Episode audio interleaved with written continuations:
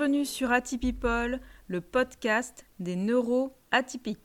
C'est parti pour l'épisode 4 d'Atypipol. Aujourd'hui, je reçois Laurence Moskowitz, qui a créé Talent Atypique, une entreprise qui accompagne et permet l'intégration dans l'emploi des personnes neuroatypiques, en particulier des autistes de haut niveau dits Asperger. Bonjour Laurence. Bonjour Nawel. Je suis ravie de t'accueillir sur ce podcast Atypipol. Merci beaucoup pour euh, cette invitation, je suis ravie également. Alors justement, ma première question c'est qu'est-ce qui t'a conduit à devenir coach spécialisé pour les neuroatypiques? Alors, en fait, d'abord, j'ai travaillé pendant 28 ans en entreprise, dans des groupes médias comme Lagardère et Canal+. Et j'avais comme fonction euh, de conseil d'accompagner les clients dans leur prise de parole média, dans leur choix stratégique.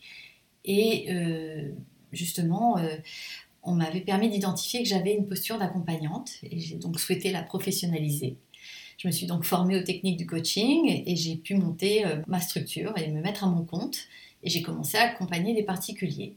Et puis un jour, euh, j'ai entendu des chefs d'entreprise dans les métiers du numérique qui parlaient de, la pénurie qu'il y avait de profils euh, formés, euh, de profils qui aient une pensée créative et innovante. Et donc, je me suis rendu compte, en fait, j'accompagnais justement pas mal de profils déjà euh, dans mon cabinet qui avaient euh, des profils atypiques, euh, qui avaient justement une particularité dans leur façon de penser, de fonctionner, qui étaient diagnostiqués ou pas, hein, mais qui étaient en tous les cas, qui avaient une approche différente, une intelligence différente, c'est-à-dire aussi bien des profils hypersensibles, des profils TDA, des profils autistes Asperger. Et c'était des personnes surtout qui ne trouvaient pas leur place dans le monde professionnel ou le monde social et j'ai vu à ce moment-là qu'il y avait vraiment un, besoin et que je pouvais leur apporter cet accompagnement, aussi bien auprès des profils autistes euh, et TDA euh, et autres profils atypiques, parce que justement j'arrivais à comprendre leurs besoins et surtout euh, comprendre les besoins de l'entreprise, monde que je connais particulièrement bien, dont je viens,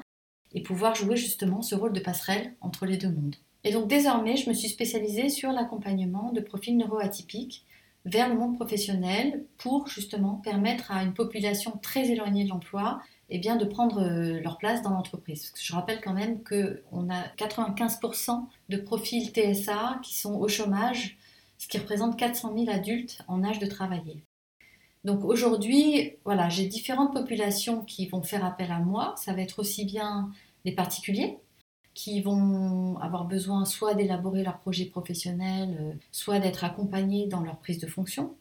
Mais ça va être aussi bien des entreprises qui vont avoir besoin de savoir comment intégrer un profil neuroatypique et, et lui permettre de réussir sa prise de poste et son intégration. Et puis, euh, j'ai la chance aussi d'accompagner euh, des formations. Donc là, actuellement, je fais partie du programme pilote Microsoft avec euh, Simplon, qui est un organisme de formation et compétences, qui est une entreprise adaptée. Et avec eux, je permets en fait à des, personnes Asperger de, poursuivre un cursus qui va leur permettre de devenir développeurs data IA et ils sont actuellement en train d'effectuer leur alternance en entreprise. Et, voilà, je les accompagne justement dans cette euh, intégration en poste pour leur permettre de, terminer ce cursus de formation. D'accord. Alors, quel est le nom de ton entreprise?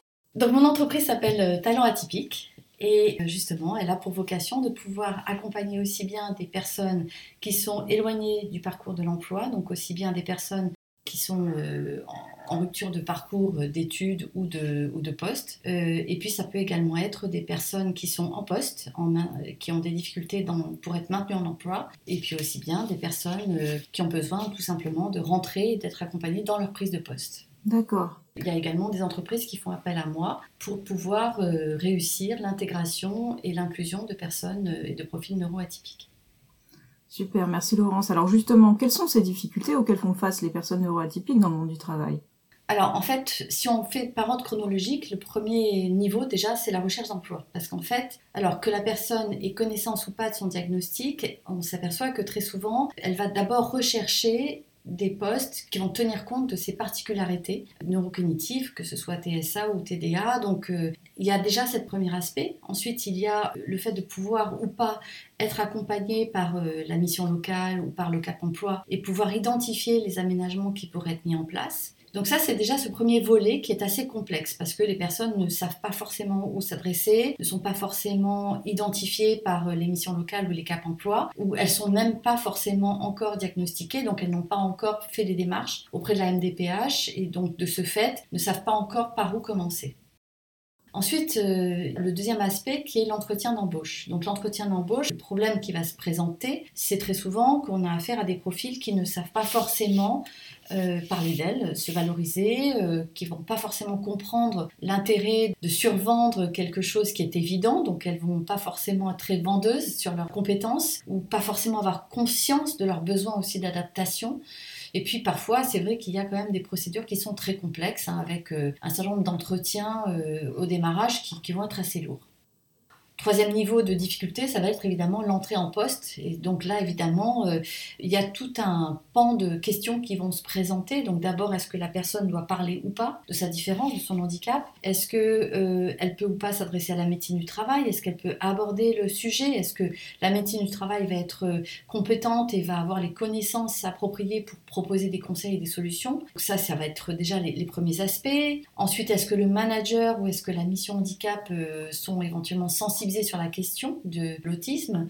Donc euh, tout cet aspect-là qui va être euh, déjà euh, premièrement questionnant pour la personne. Ensuite, est-ce qu'elle va demander ou est-ce qu'elle va bénéficier d'aménagement de poste pour pouvoir être en distanciel, pour pouvoir avoir un poste qui va tenir compte de, de, ses besoins au niveau de hypersensoriel ou hyposensoriel, de bruit, de luminosité, de température, avoir un bureau attitré, etc. Et puis euh, ensuite, il va y avoir euh, l'introduction à l'équipe de travail, c'est-à-dire au manager, aux collaborateurs. Et c'est là qu'évidemment, il va falloir mettre en place un certain nombre de, de sensibilisation et d'adaptation pour permettre euh, aux collaborateurs d'être bien accueillis. Et puis dernier volet, évidemment, c'est le maintien en poste. Donc le maintien en poste, euh, ça peut être plus compliqué parce qu'évidemment là, la personne n'est pas forcément diagnostiquée, euh, elle est en difficulté, elle est en souffrance et elle prend conscience des difficultés qu'elle ressent, mais parfois elle va pas forcément aller jusqu'à les exprimer euh, soit à son manager, soit à son médecin du travail. Et euh, très souvent, euh, ça peut amener à une surcompensation et à un burn-out. Donc voilà, c'est un petit peu tous les, tous les niveaux auxquels la personne du spectre peut être confrontée quand elle est en poste et qui sont véritablement les difficultés auxquelles on doit, nous, accompagnants, pouvoir faire appel et en tout cas qu'on puisse accompagner. D'accord. Alors concrètement, aujourd'hui, quelles sont les solutions qu'on peut apporter? Alors, les solutions, c'est déjà, première question, c'est justement que la personne identifie des ressources, des intervenants auprès de qui elle puisse en parler. La première chose, c'est de pouvoir justement euh, exprimer, dès lors que la personne identifie, connaît son handicap, connaît ses besoins, c'est qu'elle puisse identifier auprès donc soit du médecin du travail, soit de la mission handicap, ses besoins d'aménagement.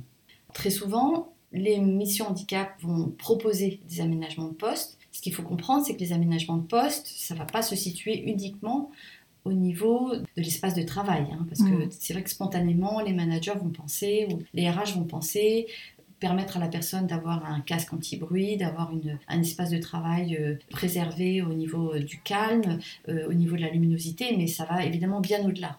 Mm-hmm. Il faut comprendre qu'on parle d'abord d'un handicap invisible. Donc, qui dit un handicap invisible dit qu'il faut d'abord que la personne soit accompagnée pour pouvoir exprimer ses besoins, exprimer justement les aménagements dont elle a besoin au niveau de l'étude du poste.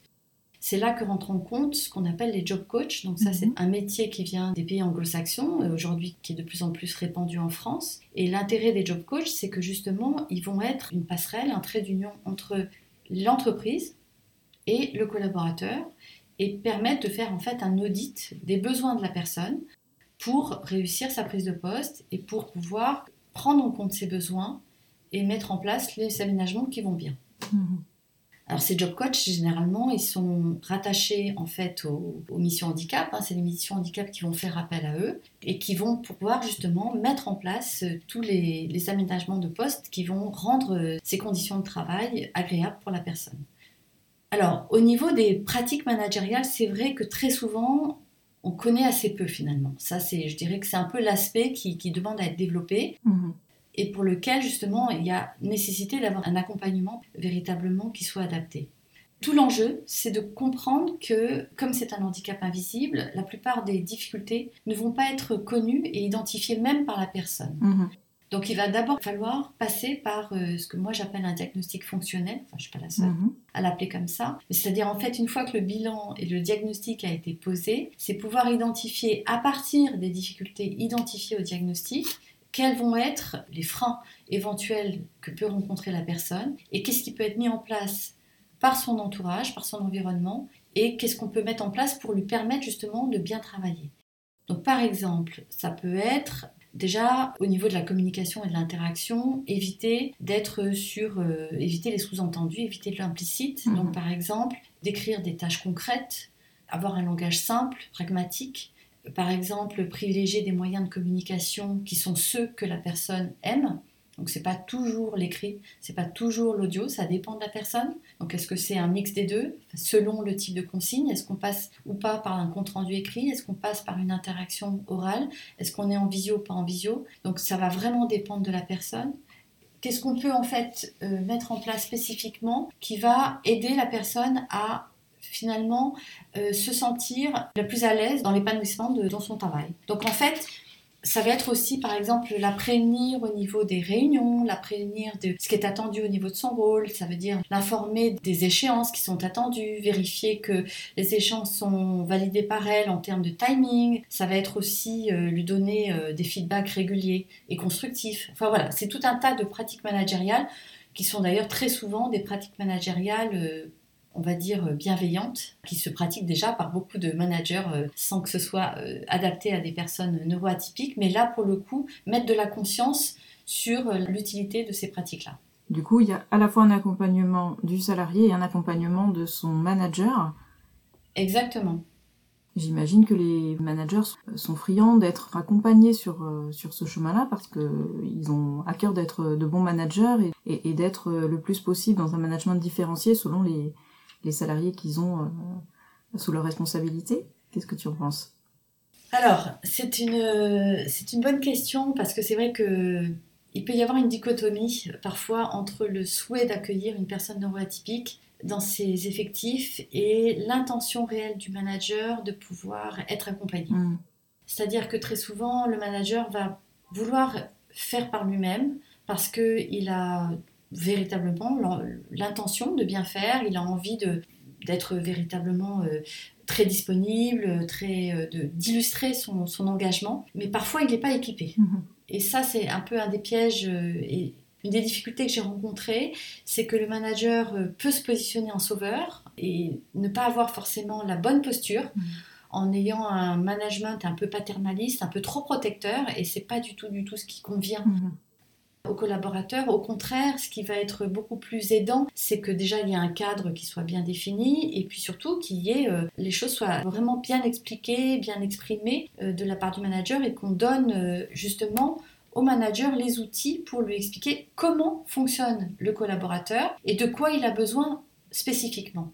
Parce que ce qu'il ne faut pas oublier, c'est qu'il y a autant de profils autistes qu'il y a de personnes autistes, donc autant de besoins et de spécificités. Certains, par exemple, vont avoir euh, extérieurement euh, une grande facilité à rentrer en relation, à interagir, euh, à communiquer, et donc le manager va se dire euh, pas de problème, cette personne finalement s'intègre extrêmement bien et tout se passe très bien, alors qu'en fait la personne est complètement en train de surcompenser et veut donner le change, Mm. et qu'elle va finir en épuisement au bout de trois mois.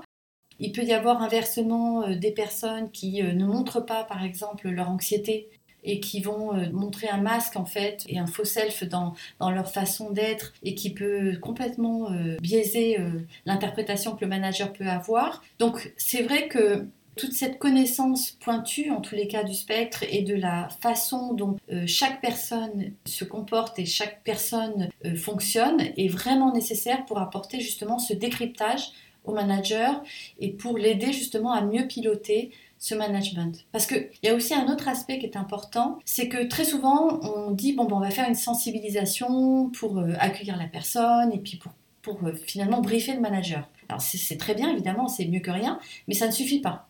Mm. Ça ne suffit pas parce que très souvent, eh bien, il va y avoir toute une phase d'adaptation où la personne va vraiment tout donner, et va complètement, euh, comme je l'évoquais, hein, se suradapter et puis finalement euh, avoir un comportement qui n'est pas le reflet de son comportement habituel et puis ça va masquer des, difficultés réelles. C'est important d'avoir justement le regard croisé d'un coach, d'un accompagnateur, qui va lui surveiller d'autres points, vérifier que la personne ne se met pas en sur-régime et qu'elle est véritablement euh, dans un mode de fonctionnement qui est OK pour elle, qu'elle va pas consumer outre mesure euh, toutes ses capacités énergétiques, qu'elle va véritablement réussir à travailler de façon épanouie et harmonieuse. Donc, et ça, c'est véritablement quelque chose qui est très subtil. Tout à fait, complètement. Alors, ce que j'entends quand même, c'est que les entreprises semblent être prêtes à changer leur regard sur les personnes neuroatypiques, non? Absolument. En fait, la, bonne nouvelle, hein, c'est qu'aujourd'hui, on parle déjà euh, de la diversité. Donc ça, déjà, j'ai envie de dire que ça, c'est la bonne nouvelle, c'est que vive la diversité. On, entend bien que la mixité, c'est quelque chose qui apporte une richesse euh, à l'entreprise, parce que forcément, euh, ça oblige à s'adapter. Donc forcément, l'adaptation, bah, c'est quelque chose qui apporte du meilleur, qui apporte un nouveau regard. Donc ça, c'est vraiment quelque chose qui sert énormément à la cause de la neurodiversité. Maintenant, ce qui est certain, c'est que la neurodiversité est peut-être encore euh, un peu à la traîne, hein, je dirais, en France, en termes d'intégration. Il y a véritablement euh, une curiosité, il y a une envie d'y aller. Euh, de plus en plus d'entreprises se posent la question, s'intéressent au sujet, font appel à des coachs pour pouvoir justement explorer pouvoir sensibiliser aussi euh, sur, euh, sur le sujet. Maintenant, la, difficulté à laquelle euh, sont confrontées les entreprises, c'est que d'une part, eh bien, tout simplement, il y a beaucoup de profils salariés qui ne vont pas forcément s'identifier. Mhm. parce qu'elles n'osent pas, elles n'osent pas faire connaître leur handicap, parce qu'elles ne savent pas trop comment justement elles vont pouvoir être intégrées, elles ont peur que ça nuise à leur promotion et à leur évolution au sein de l'entreprise. Donc déjà, c'est vrai que ces sensibilisations, elles ont ce rôle de pouvoir envoyer un signal positif aux salariés qui est de dire, bah voilà, nous, on est tout à fait ouverts, on a envie, en tous les cas, d'accueillir des, profils neuroatypiques et de mettre en place les bons accompagnements et les bons outils et les bons aménagements. Donc ça, c'est un premier point.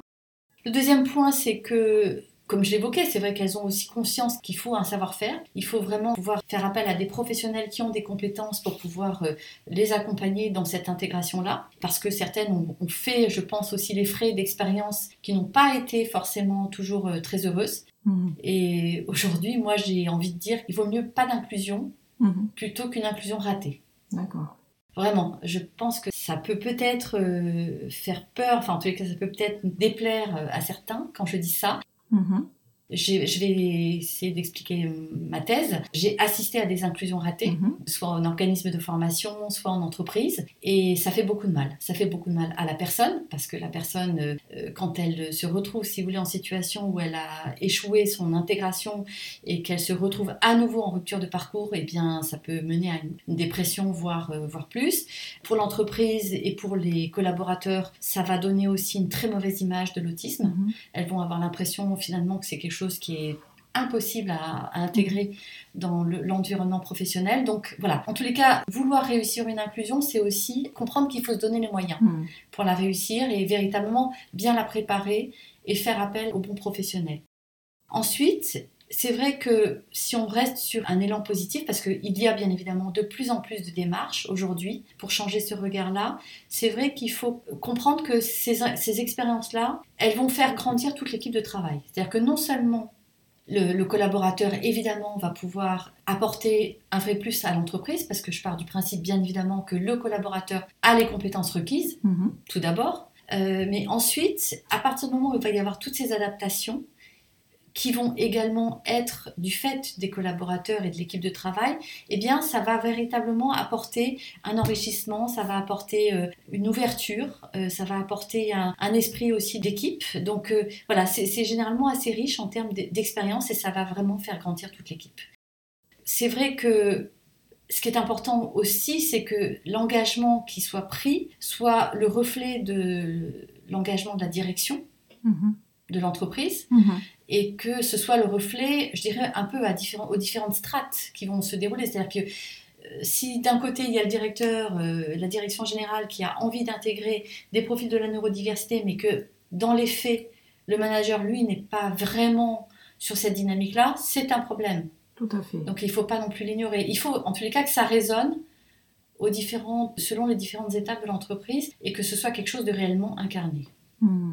Et toi, Laurence, est-ce que euh, tu aurais des idées justement sur euh, comment encourager ce changement de regard de l'entreprise sur ces profils neuroatypiques? Comment on peut faire pour participer de ce changement de regard?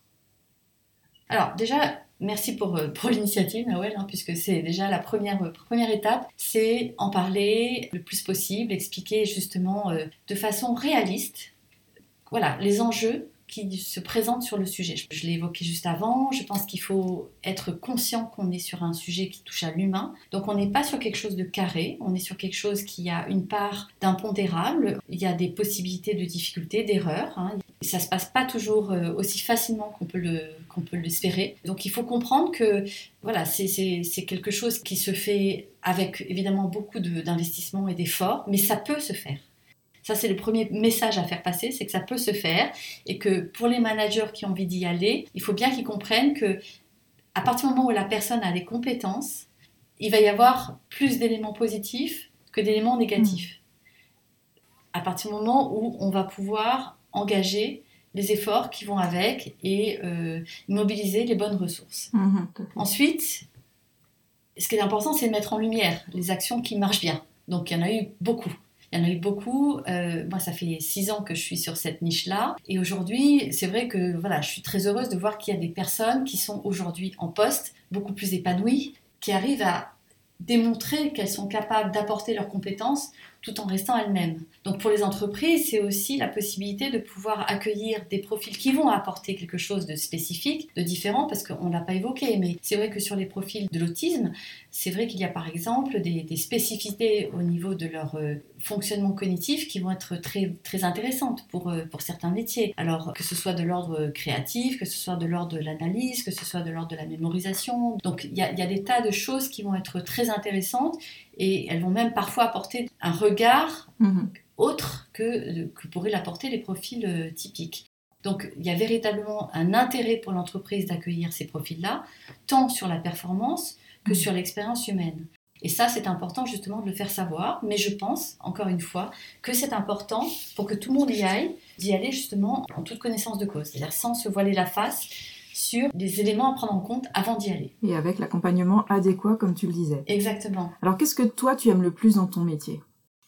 Ah ben, Ce que j'aime le plus, c'est justement euh, faire en sorte que la personne arrive à, bien comprendre son fonctionnement. C'est-à-dire, ce que je dis souvent, c'est qu'elle ouvre le, capot de la voiture et qu'elle aille comprendre comment fonctionne son moteur. Hmm. Et que de là, elle aille identifier justement ses points forts, ses points d'appui, liés ou non à son handicap, hein, je spécifie, puisque avant tout, la personne a une personnalité, a un parcours, a des qualités. Donc c'est vraiment qu'elle aille explorer tous ses points d'appui et pouvoir justement se servir de ces points d'appui pour arriver à les intégrer et cheminer vers l'acceptation de son handicap. Voilà. Pour moi, vraiment, je dirais l'apothéose, c'est quand la personne arrive à intégrer son poste et qu'elle arrive à parler à ses collaborateurs de son handicap, qu'elle en parle ou pas comme un handicap, un hein, peu importe, mais de sa différence, de ses spécificités, et qu'elle sache en faire une force. Hmm. Et ça, vraiment, pour moi, euh, c'est véritablement euh, là que moi, j'ai vraiment un frisson quand la personne y arrive, parce que ça veut dire qu'elle est dans l'acceptation déjà. Hmm. de ses spécificités et qu'elle arrive à en parler comme justement une force, comme quelque chose qui va lui permettre de d'établir ce point de, d'échange avec les autres et les autres vont justement pouvoir se sentir encore plus à l'aise pour venir vers elle, pour l'aider et, pour encore mieux l'intégrer. Ça, pour moi, c'est une des clés d'entrée pour, pour, lui permettre de s'épanouir professionnellement et, tenir compte de ses besoins spécifiques. Et puis, l'autre point que j'adore aussi dans mon métier, c'est que je pense que ces personnes, elles ont véritablement des forces incroyables dès lors qu'elles ont travaillé et qu'elles ont cheminé sur elles-mêmes. Donc, c'est vrai que ce sont des personnes qui ont euh, une, résilience euh, hors du commun. C'est un mot très à la mode, la résilience, hein, cette mmh. année, on en parle beaucoup. Mais c'est vrai que la résilience, c'est quand même quelque chose qui concerne avant tout les personnes euh, en situation de, de handicap. Enfin, comme je dis avant tout, des personnes qui ont vécu en tous les cas des épreuves mhm. et qui ont été confrontées à des obstacles et qui ont su justement rebondir face à ces épreuves-là. Et c'est vrai que les personnes que j'ai la chance d'accompagner, eh bien, elles ont une grande résilience quand elles acceptent en tous les cas d'affronter ce qui peut être une épreuve pour elles. Et puis elles ont une très très grande détermination. Donc euh, les difficultés qu'elles ont sur un certain aspect, eh bien, elles vont véritablement les suradapter, enfin en tous les cas réussir à en faire une force par une très très grande détermination. Donc ça c'est quelque chose que j'aime énormément de, voir ces personnes évidemment s'épanouir et, réussir à, avoir finalement une autonomie et s'épanouir. Merci Laurence pour ce beau témoignage, très touchant. Merci. Et pour conclure, alors quel serait le message que tu souhaiterais faire passer à nos auditeurs? On va dire que tout dépend de où se situent euh, les auditeurs. Déjà, je les remercie de nous avoir écoutés. J'ai envie de leur dire que déjà pour ceux qui sont en réflexion, qui n'ont pas encore euh, passé le pas pour faire un diagnostic, je sais que tu en as parlé déjà, Nawel. Le diagnostic, c'est peut-être quelque chose qui fait peur et ça demande véritablement un accompagnement et un cheminement. Mais généralement, il faut comprendre qu'une fois qu'on arrive à y aller et qu'on peut être accompagné pour y aller, et puis aussi par la suite, c'est vraiment quelque chose qui s'avère véritablement très bénéfique. C'est une base de connaissances, c'est une base d'informations qui va s'avérer très utile pour mieux comprendre, encore une fois, comment la personne fonctionne et comment elle va pouvoir évoluer par rapport à ses besoins. Donc ça, c'est vraiment la première étape que j'ai envie d'encourager les personnes à aller vers ce diagnostic-là, quel qu'il soit. Ensuite, pour celles qui le sont, mais qui n'osent pas forcément franchir le pas de parler de leur handicap, je ne vais pas dire qu'il faut absolument en parler, parce qu'évidemment, ça va complètement dépendre mm. de l'environnement de travail. Et c'est très important d'identifier, bien évidemment, la bienveillance, la capacité de l'environnement de travail à accueillir euh, ce type d'informations. Donc j'ai envie de leur dire d'essayer d'identifier quelles sont les personnes ressources auprès de qui elles pourraient avoir des pistes d'aménagement et pour qu'elles ne se retrouvent pas justement en situation de surcompensation et de burn-out. Et puis pour les personnes euh, proches de personnes euh, autistes, euh, mhm. soient, que ce soit des managers, que ce soit des collaborateurs, eh bien, j'ai envie de vous dire, ben, bienvenue en tous les cas, allez découvrir ce, monde merveilleux, allez découvrir justement toute la richesse que peuvent avoir ces, ces profils-là et qui sont absolument incroyables en termes de ressources. Et je pense que c'est des personnes qui ne demandent qu'une chose, c'est de pouvoir être comprises, tout simplement, dans leur spécificité. Donc, ce que j'ai envie de vous proposer, c'est de créer les conditions euh, d'un environnement bienveillant et puis peut-être d'oser euh, leur proposer d'être euh, une personne ressource, de surtout pas hésiter à vous positionner comme une personne qui peut être là pour les aider, pour leur apporter des informations et, mieux comprendre justement comment fonctionne un, monde typique. Voilà. Puis dernier point, bah, pour toutes les entreprises qui hésitent, j'ai envie de leur dire allez-y, pouvez passer le pas. C'est évidemment une grande richesse et, d'accepter en tous les cas de partir à la découverte de, de ces profils qui sont euh, une grande richesse pour l'entreprise. Et je dirais, rapprochez-vous de Laurence Moscovici et de Talents Atypiques pour vous accompagner dans cette démarche. Merci infiniment Laurence pour m'avoir accordé cette interview euh, très complète et très riche. Et merci de faire passer ce message que j'essaye moi aussi de relayer sur le fait que euh, les personnes neuroatypiques sont vraiment pleines de richesses, pleines de talents, quel que soit, comme tu dis, disais tout à l'heure, le handicap invisible qu'il peut y avoir derrière. En tout cas, ça vaut le coup d'essayer, ça vaut le coup de les accompagner, euh, ça vaut le coup de leur faire confiance pour découvrir les pépites qu'il y a en eux. Merci beaucoup, Noël. Merci à toi et...